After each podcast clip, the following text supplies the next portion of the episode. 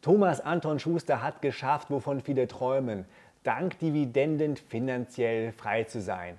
Wie er das geschafft hat und auf welche Aktien er setzt, darüber will ich jetzt mit ihm reden. Und damit willkommen zu einem neuen Interview bei Reni will Rendite. Hallo Thomas, schön, dass du Zeit hast. Schön bei dir zu sein, Clemens. Freut mich. Du hast dir erfüllt, was viele sich erträumen. Du kannst von deinen Dividenden leben. Über welche Summe reden wir? Du meinst Dividendensumme? Ja. ja, die ist natürlich schon im sechsstelligen Bereich.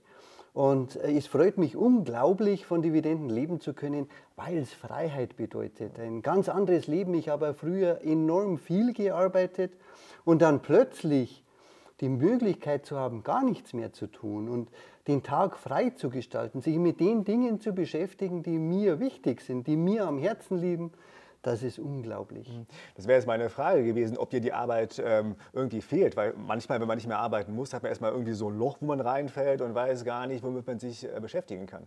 Es ist tatsächlich so, Clemens, es war eine lange Phase der Umgewöhnung. Ich war früher, ich war immer unternehmerisch tätig, selbstständig, habe das Unternehmen von meinem Vater übernommen, eine kleine Spedition. Und Spedition heißt viel Arbeit. Morgens geht es um 6 Uhr los, abends hört es irgendwann mal auf, auch während nachts noch Anrufe von Lkw-Fahrern. Also es war nie Ruhe. Und dann plötzlich festzustellen, ja, eigentlich bräuchte ich jetzt gar nicht mehr zu arbeiten und nichts mehr zu tun, das war ein, ja, eine, eigentlich eine psychische Herausforderung. Und äh, ich habe dann auch lange gebraucht, um äh, das zu verarbeiten und mir ein anderes Leben entwickelt. Mittlerweile bin ich enorm froh. Ich kann die Kinder, die Familie ganz anders miterleben, habe viel mehr Zeit und vor allen Dingen Zeit für die Dinge, die mir am Herzen liegen. Und das genieße ich unglaublich. Was äh, sind das für Dinge, die dir am Herzen liegen? Es sind vor allen Dingen natürlich die Aktien. Ich lebe von Aktien. Aktien, das war immer meine Leidenschaft. Ich sage lieber Unternehmensbeteiligungen als Aktien, weil ich das anders sehe. Und äh, daneben natürlich meine Familie, Sport, also es sind in Wirklichkeit wenig Dinge, aber diese wenigen kann ich umso intensiver betreiben. Mhm. Wichtiger Hinweis mit den Aktien, dass das eigentlich Unternehmensbeteiligungen sind, mhm. weil viele denken doch immer, Aktien, das ist nur wie ein Stück Papier so ungefähr, mhm. wo irgendwie nichts äh, dahinter steht. Aber nein, mit jeder Aktie erwerbe ich ein ganz kleines Stück von einem ähm, von einem ähm, Unternehmen. Ne? Genau so ist es. Und das ist auch der Grund, warum ich öffentlich rede über meine Erfahrungen. Denn ich komme ja nicht aus der Finanzbranche, ich verkaufe keine Finanzprodukte, bin also da ein äh, vollkommen anderer Typ und es gäbe eigentlich keinen Grund darüber zu reden, aber ich habe halt festgestellt, dass ich Aktien anders sehe und Unternehmensbeteiligungen schon immer anders gesehen habe als die meisten. Und dieser Börsenhype, dieses ganze Drumherum um die Börse, Finanzdienstleister, Banken, die haben da ein riesen Geschäftsmodell aufgebaut. Und ich habe das immer ganz anders gesehen und deshalb eben mein Anliegen, Aktionären eine zweite Sichtweise zu vermitteln, die keine Lobby hat, die aber aus meiner Sicht viel, viel effizienter ist, viel attraktiver, viel weniger aufgeregt und womit man enorm hohe Renditen erzielen kann. Ich habe es ja am eigenen Leben erfahren, obwohl es bei mir überhaupt nicht geplant war. Was ist das für eine Sicht, ähm, die du vermittelst oder die du hast, die andere jetzt äh, nicht so haben? Ich sage, geh weg von diesen Börsen, von diesen Finanzdienstleistern, von diesem Geschäftsmodell, das da aufgebaut wurde, von diesem Hype, der aufgebaut wird, von diesen ständigen Sensationsmeldungen, die viele verunsichern. Betrachte Aktiengesellschaften als das, was sie sind, nämlich als Unternehmen. Und bei mir macht es überhaupt keinen Unterschied, ob ein Unternehmen börsennotiert ist oder nicht. Mein eigenes Unternehmen war eine GmbH. Und die allermeisten Unternehmen sind ja nicht börsennotiert, sind GmbHs, Kapitalgesellschaften, Personengesellschaften, wie auch immer. Nur die funktionieren ganz genauso wie börsengehandelte Unternehmen. Und ich sehe da eben keinen Unterschied. Deshalb wichtig ist das Geschäftsmodell, dass ein Unternehmen langfristig erfolgreich ist, Gewinne erwirtschaftet. Und dann, wenn man dann keinen Unterschied mehr macht zwischen Aktien und zwischen GmbH-Beteiligungen, dann sieht die Welt plötzlich ganz anders aus. Dann sieht man Unternehmen und Beteiligungen plötzlich ganz anders. Und das bin ich überzeugt, im Nachhinein ist der Grund, warum ich die finanzielle Unabhängigkeit überhaupt geschafft habe, weil ich mich von diesem Hype, von diesem ständigen Reiz nach Kaufen, nach Verkaufen, mhm nie beeinflussen habe lassen, weil da sehr, sehr viele Fehler gemacht werden. Mhm. Genau, das ist ja auch so ein wichtiger Punkt. Ein Unternehmen wird ja nicht schlechter, nur, nur weil der Aktienkurs fällt. Ne? Das ist ja noch immer das gleiche ähm, genau so ähm, ähm, Unternehmen. Ne? Genau so ist es. Ähm, du hast gerade noch mal dein, das Thema finanzielle Freiheit angesprochen. Äh, war das dein Plan, eines Tages nicht mehr, nicht mehr äh, arbeiten zu müssen? Überhaupt nicht. Ich habe mit 14 angefangen, da habe ich die ersten Aktien gekauft. Das war ein Buch oder Bücher von André Costolani. Und André Costolani, das war damals der Börsenguru, der hat so wunderbar in seinen Büchern beschreiben können, wie die wirtschaftlichen Zeiten damals waren. Wie das war, so mit dem Krieg, nach dem Krieg, wie sich Unternehmen entwickelt haben, wie sich Beteiligungen entwickelt haben. Er hat auch über die Weltwirtschaftskrise damals geschrieben. Und das hat mich richtig gepackt, das hat mich fasziniert, diese wirtschaftlichen Entwicklungen. Und da wusste ich eins, ich brauche Aktien, das ist mein Ding. Und dann mit 14, ich konnte selber keine kaufen, bin ich eben zum Vater gegangen und habe gesagt, du Papa, ich will Aktien kaufen. Und er hat mich erstmal mit großen Augen angeschaut und hat gesagt, Thomas, bist du dir da wirklich sicher? Ich war mir sicher, er hat ein Depot für mich eröffnet, hat unterschrieben. Tja, und so begann es bei mir. Und diese Leidenschaft, die ist mir ein Leben lang erhalten geblieben, die ist heute noch genauso wie damals. Nee, aber ich meinte jetzt ähm, am, am, Anfang war natürlich nicht der Plan, da äh, finanziell frei zu sein. Aber, aber kam der mal irgendwann dann auf, dass du gesagt hast, okay, ich investiere jetzt mehr in Aktien, ich schränke mich jetzt ein, um mehr anlegen zu können, um halt entsprechend eines Tages dann wirklich von meinen Dividenden äh, leben zu können? Das war eine Entwicklung. Ich habe ja Bücher von Costolani, dann habe ich BWL studiert und dann das elterliche Unternehmen übernommen und habe dann sehr, sehr viel mir Gedanken gemacht über wirtschaftliche Entwicklungen, über Unternehmensentwicklungen und habe nebenbei eben immer in Aktien investiert. Und das kam dann so langsam ins Rollen und ich habe immer überlegt, ob ich Geld, das ich hatte, in mein Unternehmen investiere, in diese kleine Spedition oder in andere Unternehmen. Für mich sind die Aktien mhm. nichts anderes als andere Unternehmen. Und da habe ich mich immer treiben lassen nach Renditeentscheidungen und welches Unternehmen solide ist. Und so habe ich meine Unternehmen aufgebaut. Das heißt, du hast dein eigenes Unternehmen als gar nicht so solide oder so äh, renditeträchtig ähm, ähm, ein, ähm, ein, ähm, eingeschätzt. Es gab unterschiedliche Zeiten. Es gab Zeiten, da habe ich enorm gut verdient mit meiner Spedition und es gab auch enorm schwierige Zeiten. Solche Auf und Abs macht jeder Unternehmer mit und die habe ich genauso mitgemacht. Und da war ich immer schon froh, dass ich parallel auch in andere Unternehmen investiert habe. Nur die Bedeutung, also das Vermögen, das da investiert war, war natürlich am Anfang viel, viel kleiner als bei meiner Spedition.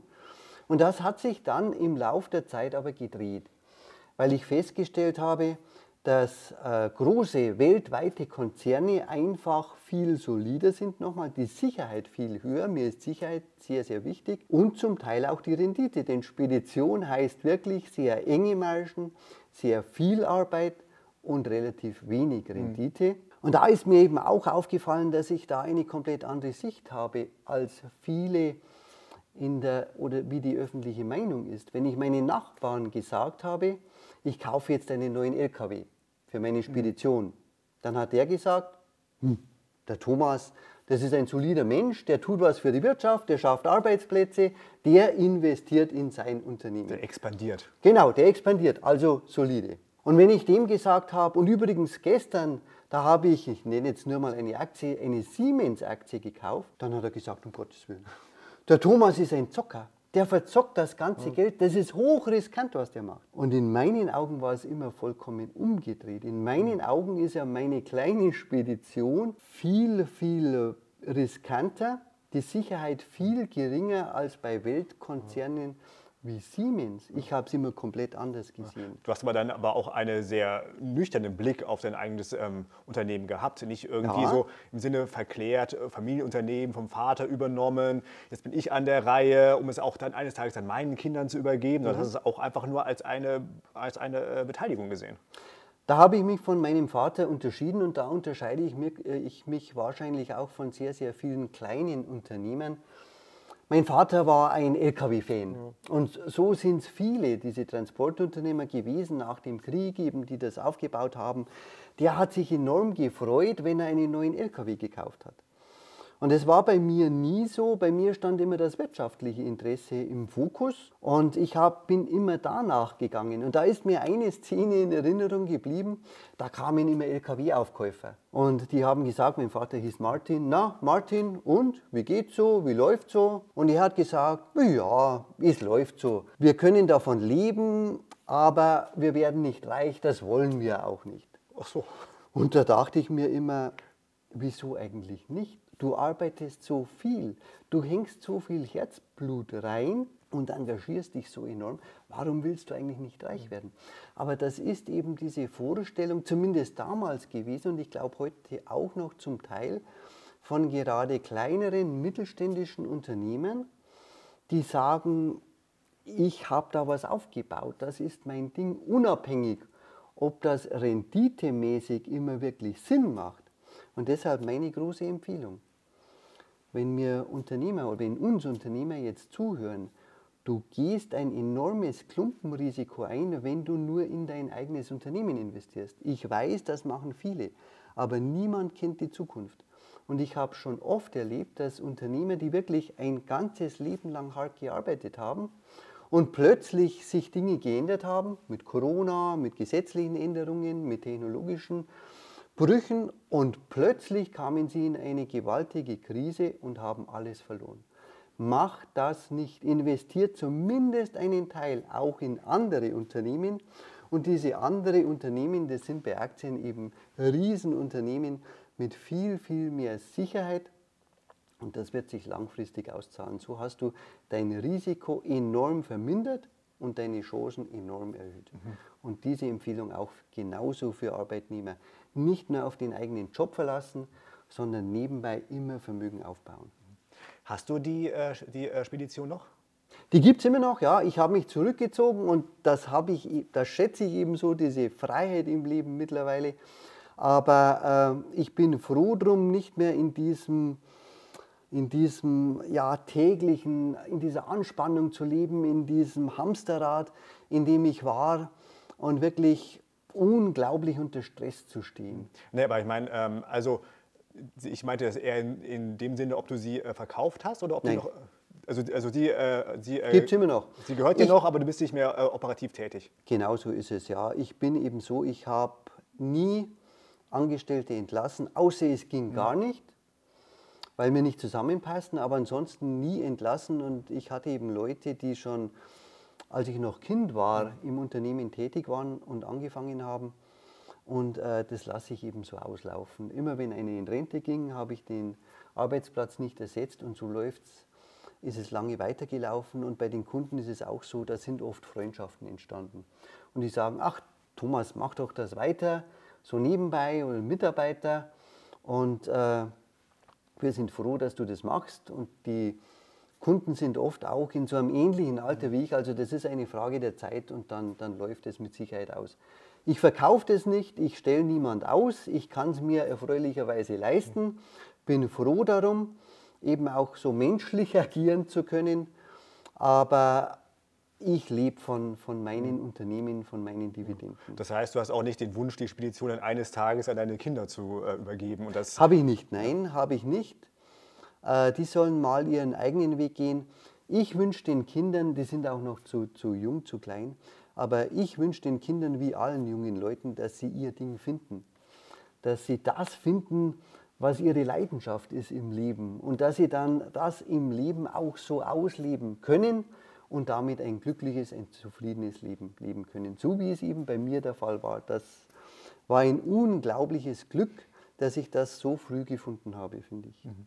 Dann lass uns mal über ein paar Aktien reden, die du im Depot hast. Das sind nur, äh, das sind nur ähm, 15 Stück, oder? Ich habe 15 Aktien, genau. Und das fällt mir auch auf, Clemens, da sagen viele, die es aus Aktionärsicht oder Anlegersicht sehen, du hast nur 15 Aktien und davon lebst du?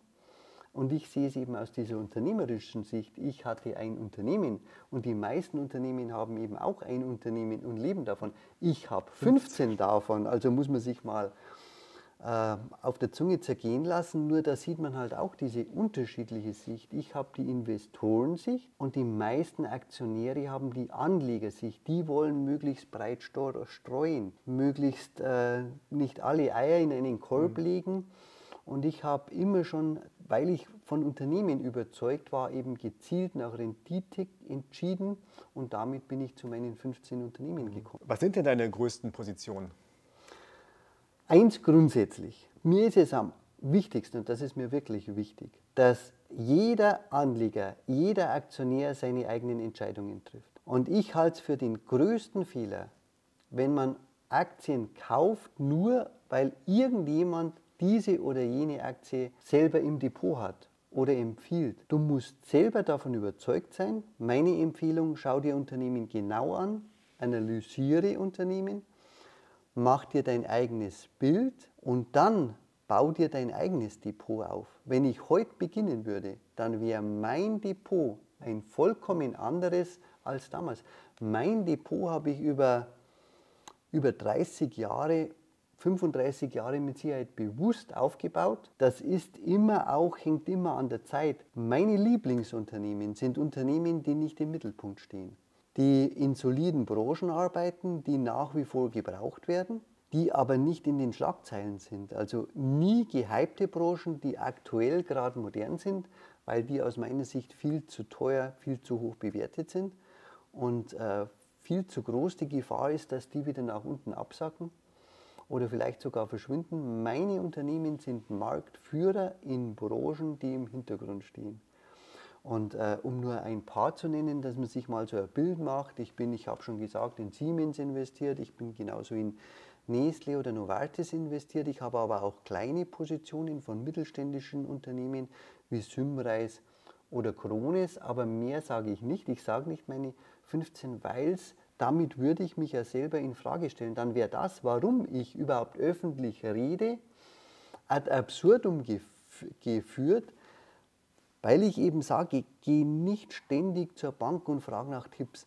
Geh nicht ständig ins Internet und schau nach den neuesten, nach den Top-Aktien, die es ja sowieso nicht gibt, wenn man langfristig investiert, sondern bilde dir dein Depot entsprechend der Unternehmen, von denen du überzeugt bist und such dir die soliden aus. Und solide heißt für mich, die Unternehmen müssen langfristig erfolgreich sein.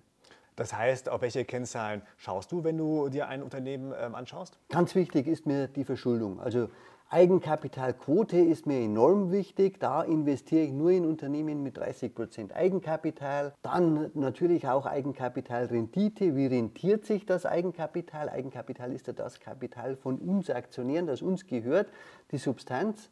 Und da mindestens 10% Eigenkapitalrendite. Und dann natürlich auch Verschuldungsgrad, Nettofinanzverschuldung, aber auch Umsatzrenditen. Also eine ganze Latte von Kennzahlen, nach denen ich entscheide, ob ein Unternehmen solide ist.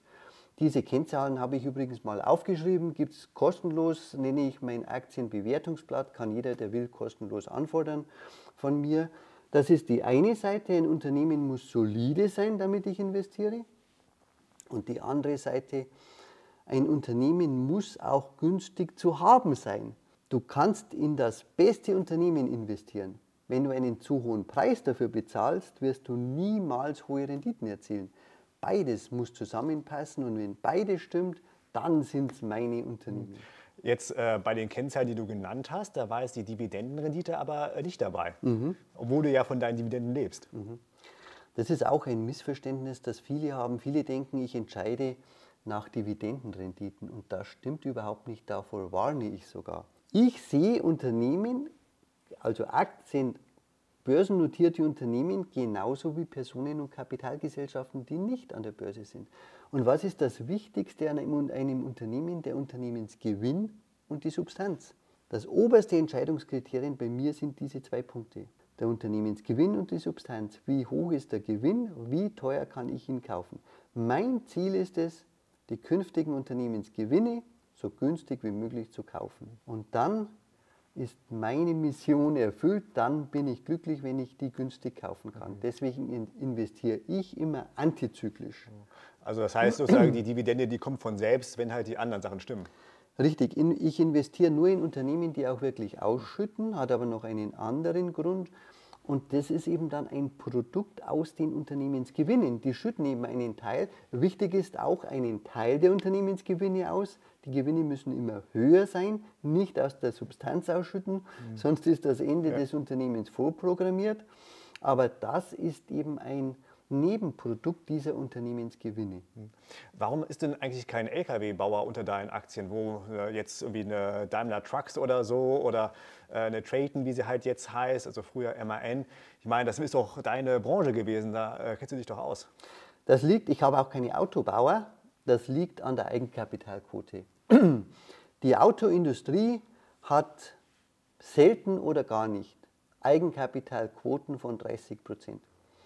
Und das ist eben, weil ich so sicherheitsorientiert bin, ein ganz wichtiger Punkt. Ich will, dass die Substanz in einem Unternehmen relativ hoch ist. Substanz ist das Eigenkapital, das gehört uns Aktionären und deshalb scheiden für mich einige Branchen von Haus aus aus. Da bin ich wirklich konsequent und das empfehle ich auch den Anlegern. Nicht nach ständigen Börsentipps zu schauen und irgendwelche Unternehmen zu kaufen, die gerade in sind, über die gerade geschrieben wird, ohne zu wissen, was die überhaupt für eine Bilanz haben, wie die aufgestellt sind, wie die Substanz ist, wie die Eigenkapitalquote ist, wie die Verschuldung ist. Das ist doch das Entscheidende. Kein Mensch, der sich, ich beteilige mich genauso gerne an einer GmbH, kein Mensch, der sich an einer GmbH beteiligt, würde fragen, was andere dafür bezahlen. Der bildet sich auch seine eigene Meinung. Der analysiert ein Unternehmen Mache ich genauso bei börsennotierten Unternehmen und dann entscheide ich, sind die solide nach meinen Kriterien und dann überprüfe ich noch, kann ich die günstig kaufen. Und genauso mache ich es auch bei, auch bei einer GmbH. Mhm. Äh, warum kommen denn keine weiteren Aktien in dein Depot dazu? Ich meine, da gibt es doch immer irgendwie neue Unternehmen, die auf den Markt kommen, die man halt irgendwie kaufen kann oder auch irgendwie günstige äh, Gelegenheiten. Es gibt tausende von Unternehmen weltweit, in die ich, mich invest in die ich investieren könnte. Aber es macht keinen Sinn, mein Depot auszuufern.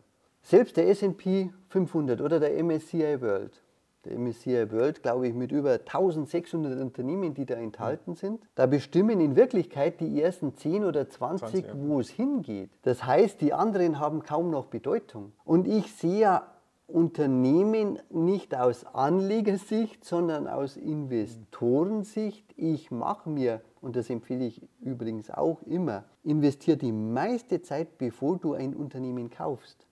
Das ist das Allerwichtigste. Ab Kaufzeitpunkt, wenn du eingestiegen bist in eine Aktie, dann ist deine, meine Arbeit erledigt. Dann profitierst du hoffentlich ein Leben lang davon. So ist meine Strategie. Ja. Aber, aber, Entschuldigung. Ja, aber ich meine so, eine, äh, ich meine so eine Microsoft oder so eine Google oder so eine Apple, das sind mhm. ja alles tolle Unternehmen, die damals, als du vielleicht angefangen hast mit mhm. Aktien, noch nicht äh, diese Bedeutung hatten, die sie äh, heute haben. Mhm. Ja, das ist so. Es, wie gesagt, es gibt tausende von Unternehmen weltweit und äh, ich habe die meinen gefunden, mit denen bin ich glücklich. Übrigens auch die Vorstellung, das kommt eben aus dieser Frage auch heraus, ja, meine Unternehmen erleben ja auch Hochs und Tiefs. Jedes langfristig erfolgreiche Unternehmen erlebt zwangsläufig Hochs und Tiefs und ich habe auch gar nichts gegen die Tiefs, da kann ich günstig mhm. kaufen.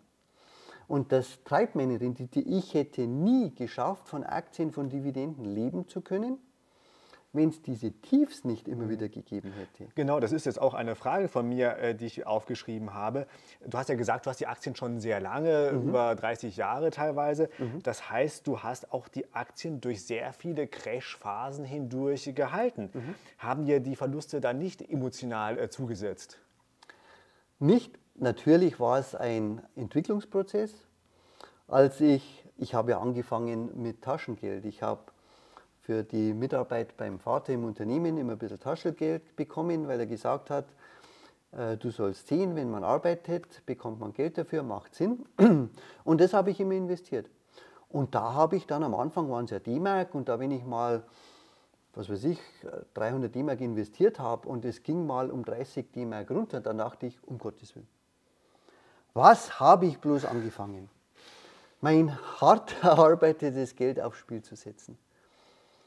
Und dann im Lauf der Zeit eben dann diese unternehmerische Sichtweise, das BWL-Studium, die eigenen Erfahrungen im Unternehmen.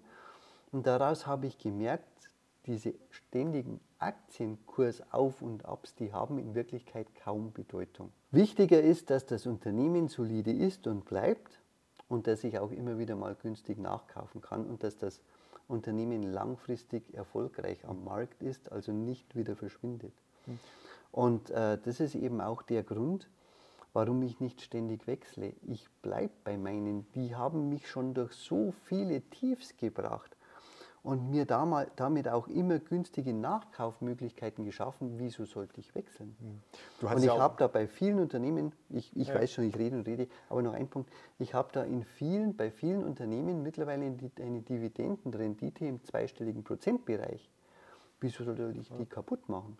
Du hast ja auch mal gesagt im Interview, dass du nicht auf die Kurse schaust, weil die ja irgendwie immer nur aus äh, Angebot und Nachfrage entstehen und zu diesem Kurs werden irgendwie dann ein paar tausend Aktien äh, gehandelt. Also warum sollte dann dieser Kurs dann äh, der, äh, der äh, relevante sein? Das empfehle ich auch immer, geh weg von diesen Aktienkursen. Das ist ein Hype, der da aufgebaut wurde, ich sagte schon, von Banken, Finanzdienstleistern, Börsen, die leben halt davon und die haben diesen ständigen Hype aufgebaut, die brauchen ständige Käufe und Verkäufe. Aber was sind denn Aktienkurse in Wirklichkeit? Zu einem Aktienkurs werden Käufe und Verkäufe, die stattfinden. Also zu diesem Kurs werden tatsächlich Aktien geh- und verkauft. Aber in Wirklichkeit sind das am Tag vielleicht 0,5 Prozent, maximal mal ein paar Prozent, wenn überhaupt, die zu diesem Kurs geh- und verkauft werden. Die allermeisten Aktionäre machen ja nichts zu diesem Kurs. Und das muss man sich mal bewusst machen. Nur weil ein, zwei Prozent oder 0,5 Prozent zu diesem Kurs kaufen oder verkaufen, deshalb machen sich so viele Anleger weltweit den Kopf und verfallen in Angst und Panik, wissen nicht mehr, was sollen sie jetzt tun, sollen sie jetzt kaufen oder verkaufen und machen sich verrückt. Das ist doch Quatsch. Und diese paar Prozent, die zu diesem Kurs kaufen oder verkaufen, sind auch noch gegensätzlicher Meinung. Der, der verkauft, ist der Meinung, dass dieser Kurs ein guter Verkaufskurs für ihn ist. Und der, der kauft, ist der Meinung, dass der gleiche Kurs ein guter Kaufkurs für ihn ist, warum auch immer. Also zusammengefasst, unglaublich wenig, die überhaupt diesen Kurs bilden und die sind auch noch vollkommen unterschiedlicher Meinung. Und dann wird auch noch hochgerechnet, wie viel ein Unternehmen wert ist aufgrund dieser paar Käufe und Verkäufe. Das ist ja auch Quatsch.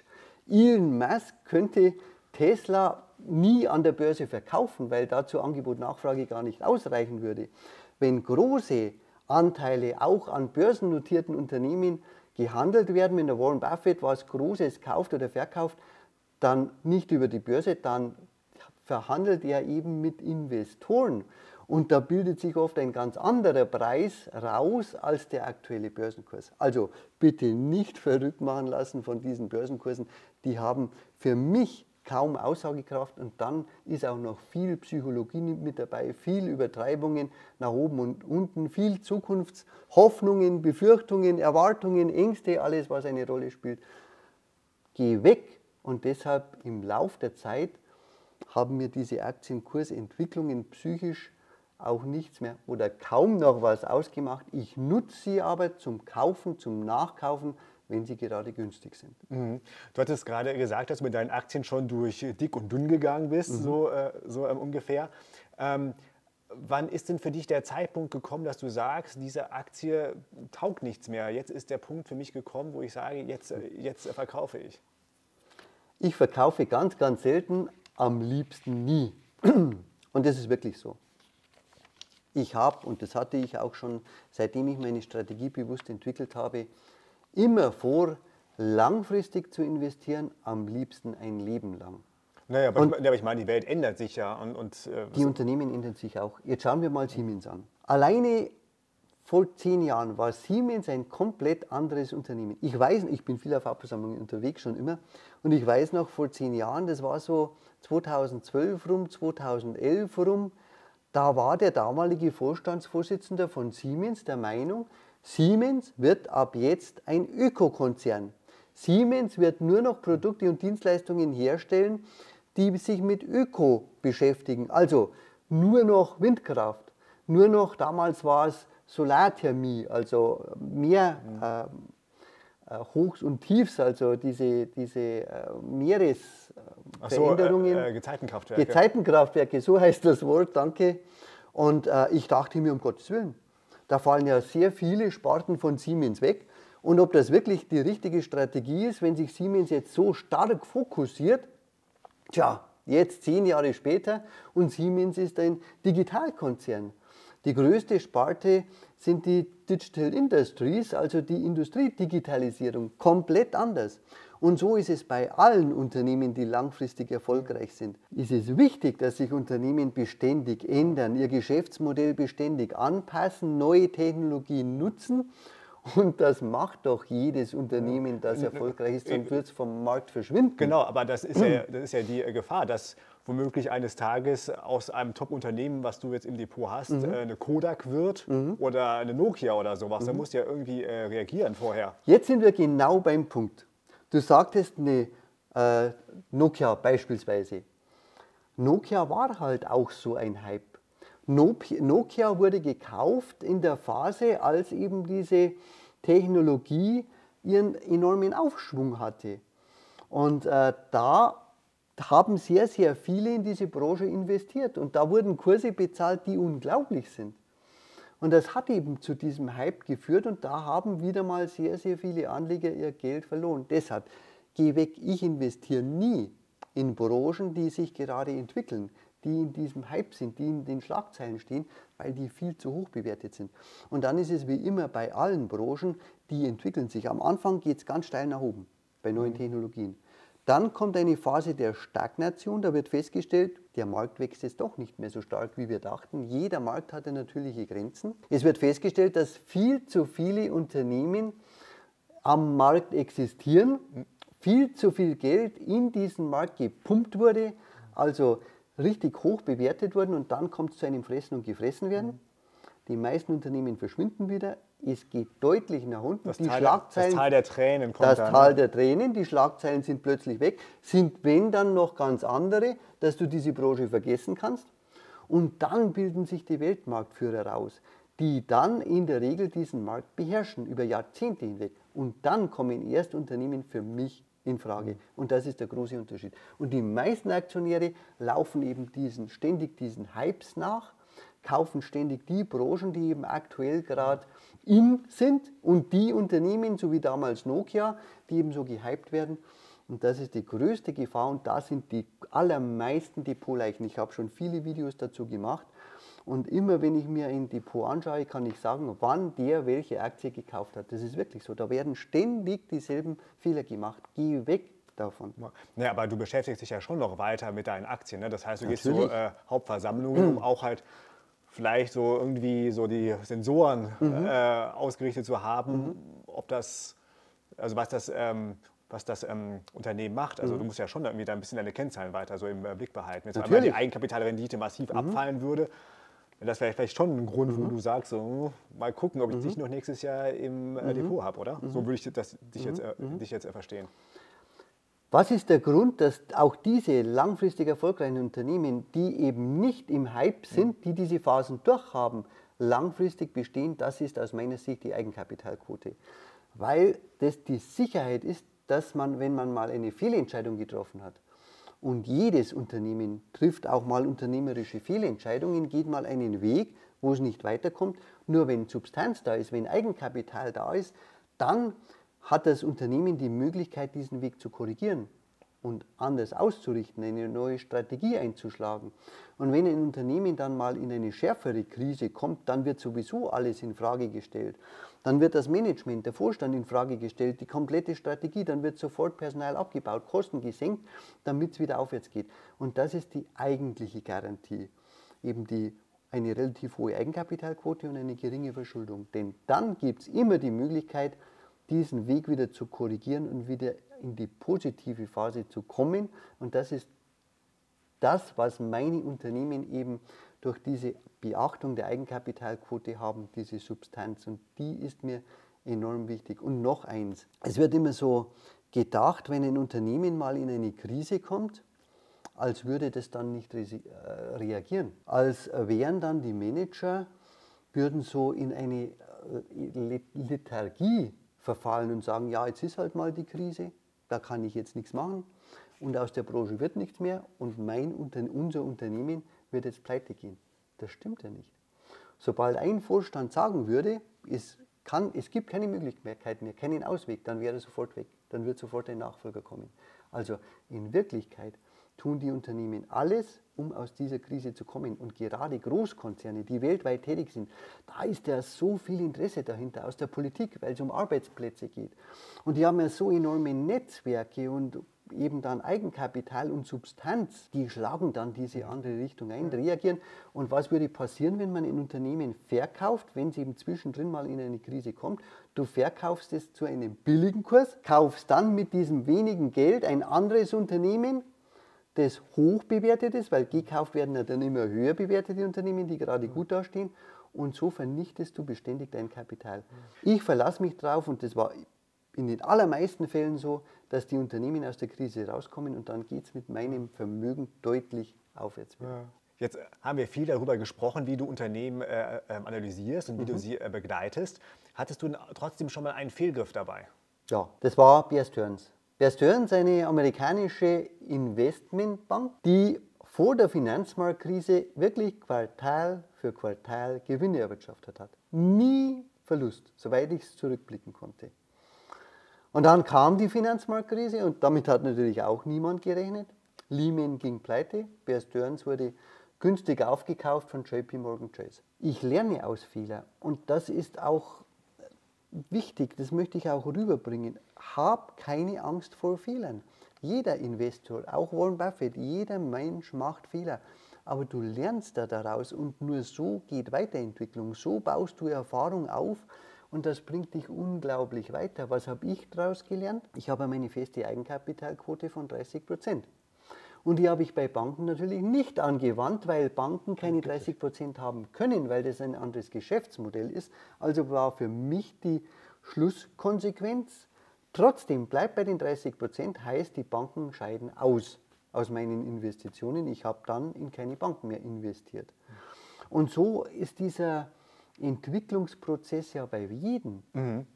Ähm, warum machst du es dir denn, denn nicht äh, einfach und sagst, ich gehe jetzt in ETFs oder, oder ich gehe in äh, Fonds rein? Da musst du die ganze Arbeit nicht machen, mit analysieren äh, und so weiter. Mhm. Als ich anfing mit Aktien, da gab es keine ETFs und da gab es vielleicht aktive Fonds, aber die führten damals, soweit ich weiß, ein Nischendasein. War keine Rede davon und ich investiere auch heute noch nicht viel lieber in Einzelaktien. Warum? weil mir Unternehmen am Herzen liegen, weil es meine Leidenschaft ist, auf Hauptversammlungen zu sein, mich mit Unternehmen zu beschäftigen. Ich käme nicht auf die Idee, ein Finanzprodukt zu kaufen. Was sind denn ETFs und Fonds? Das sind Finanzprodukte. Und da kommt bei mir ein anderer Gedanke. Ein Produkt wird auf den Markt gebracht, um damit Gewinne zu erzielen. Ist ja nichts Schlechtes, so funktioniert Wirtschaft.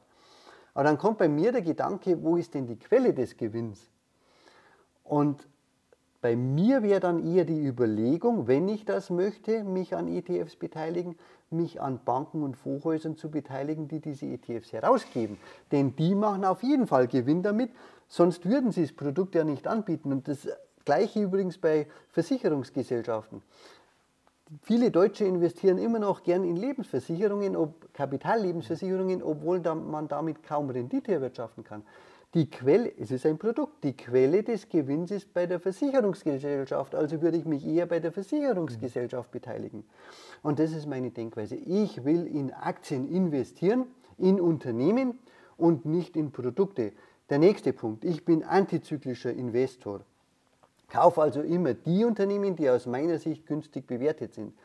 Wenn ich in einen ETF investiere, in einen klassischen, dann ist der auf einen Index aufgebaut und Indizes sind gewichtet. Das heißt also, die Unternehmen, die schon gut gelaufen sind, sind im Index höher gewichtet.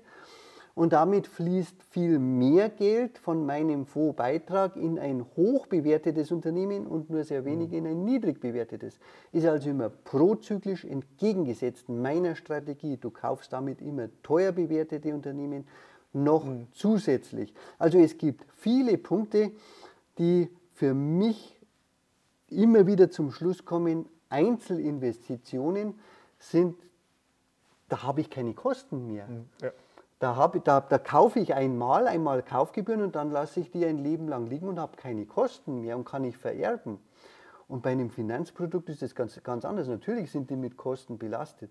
Ich komme immer wieder zu dem Schluss, wer wirklich in Unternehmen investieren will, ist aus meiner Sicht besser aufgehoben. Außerdem, mir ist es vollkommen egal, ob ein Unternehmen, von dem ich überzeugt bin, in irgendeinem Fonds ist, in einem, irgendeinem Index oder nicht. Ich kann dieses Unternehmen kaufen. Und wenn ich ein ETF kaufe, dann habe ich halt die Unternehmen drin, die da in diesem Index drin sind. Egal, ob ich von denen überzeugt bin oder nicht. Das will ich nicht. Ich muss von meinen Unternehmen wirklich überzeugt sein. Mhm. Und ich, was ist denn ein Indi jetzt zum Schluss, wir können ja stundenlang über, über Fonds reden und über ETFs reden, aber in Wirklichkeit, mein Depot mein eigenes ist ja nichts anderes als mein ETF, wenn man so will. Nur nach meinen Auswahlkriterien, eben Solidität, Eigenkapitalquote und so weiter. Der MSCI Worldwide, der ist eben, da ist das Auswahlkriterium die 1600 am höchsten bewerteten Unternehmen, am höchsten kapitalisierten börsennotierten Unternehmen. Und das ist nicht mein Auswahlkriterium. Also es ist ja nur eine, zusammen, eine eigene Zusammenstellung meines ETFs, wenn man so möchte, nach meinen Kriterien und ohne Kosten. Und jetzt der letzte Punkt, weil du sagtest, das ist ja mit viel Arbeit und mit viel Mühe verbunden. Das ist doch genau meine Leidenschaft. Das ist ja nicht meine. Wenn jemand sagt, oh, aber Unternehmen und Aktien und wirtschaftliche Zusammenhänge und dieser ganze Mist, der interessiert mich nicht. Ja, warum solltest du dann in Aktien investieren? Mein Tipp fürs ganze Leben, mach nur die Dinge, an, der du, an denen du wirklich Leidenschaft hast, die du gern machst. Und dann wirst du darin besser und dann entwickelst du dich fort und dann macht dir das Leben Spaß. Noch zum Schluss eine Frage. Du bist ja relativ vermögend. Also ich meine, äh, bei Dividendenzahlungen in Höhe von... Was heißt Vermögen? Warren Buffett ist viel vermögender. Also ich, ich, ich bin unheimlich glücklich, weil ich von Dividenden leben kann. Aber was ist Vermögen? Das ist immer alternativ. Nee, nee aber ich ja. meine, ähm, du hast ja wahrscheinlich, kann man ein bisschen hochrechnen, so eine, mhm. sag mal, so eine siebenstellige mhm. Summe im äh, Depot. Mhm. Von daher würde ich schon sagen, aber, genau. würde ich da, mhm. äh, schon sagen, relativ vermögend. Äh, wie geht es dir damit in Deutschland? Da ist ja oft immer von Neid und Missgunst die, äh, die, äh, die Rede. Ja. Und das war auch der Punkt, als ich begann oder bevor ich begann, über meine Erfahrungen zu reden, habe ich mir das genau überlegt, ob ich das mache. Wie kam es eigentlich zustande? Ich war viel auf Hauptversammlungen unterwegs und äh, als ich älter wurde, früher hätte ich mich das nicht getraut, aber als ich älter wurde, ergriff ich immer das Wort, stellte meine Fragen und wenn man bei Siemens mit 5000, 8000 Aktionären auf der Hauptversammlung spricht in der Olympiahalle, dann werden automatisch Leute auf einen aufmerksam. Und dann haben immer wieder andere Aktionäre gesagt, du Thomas, ich lebe auch von Dividenden oder von Aktien, aber ich würde mir das nie in der Öffentlichkeit sagen trauen. Und es sollte aber mal jemand von uns über seine eigenen Erfahrungen reden, der nicht aus dieser Finanzbranche kommt, diese Vertriebsabsichten hat und ehrlich über seine Erfahrungen redet. Ich habe es mir dann lange überlegt, weil ich, ich lebe auf einem Dorf und ich hatte keine Ahnung, welche Auswirkungen es hat. Ich habe Kinder, die am Dorf zur Schule gingen und ich wollte nicht, dass meine Kinder darunter leiden oder meine Frau. Ich kann es aushalten. Und Neid und Missgunst ist in Deutschland bekanntermaßen ein schwieriges Thema. Also ich habe mir das lange überlegt, habe es mit meiner Frau besprochen und irgendwann sagte meine Frau, also jetzt bist du über 55, entweder über 50 damals, entweder du machst es jetzt oder du lässt es bleiben und wir werden das schon überstehen. Und jetzt hast du es gemacht und mhm. deine äh, Erfahrungen, was hat sich äh, geändert oder nicht geändert? Interessanterweise, ich habe dann gleich eine Veranstaltung bei mir auch gemacht im Erdinger Raum, da kamen relativ viele Leute.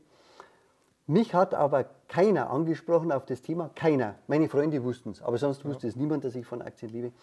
Mich hat keiner angesprochen auf das Thema. Meine Frau ein paar, meine Schwester etwas mehr. Es war überraschend und bei meinen Kindern war es überhaupt kein Thema in der Schule. Also ich finde sowieso, man macht sich immer vor dem, was passieren könnte, wenn man sein Leben so lebt, wie man es möchte, viel zu viel Sorgen und malt sich da Gespenster aus, die groß sind wie in Kinderträumen. In Wirklichkeit kommt es in den seltensten Fällen dazu und in Wirklichkeit ist das Thema auch nach einer kurzen Zeit vorüber. Thomas, vielen Dank für die ganzen Infos. Freut mich, Clemens, mir hat Spaß gemacht. Schön, dass wir dieses Interview gemacht haben und viel Erfolg für deinen Kanal. Ich danke dir. Und ihr habt ja gehört, Thomas hat ein Merkblatt erstellt mit wichtigen Kennziffern. Ihr findet den Link unter dem Video und dort habe ich auch noch einen Bonusclip erstellt, extra für die Abonnenten meines Newsletters.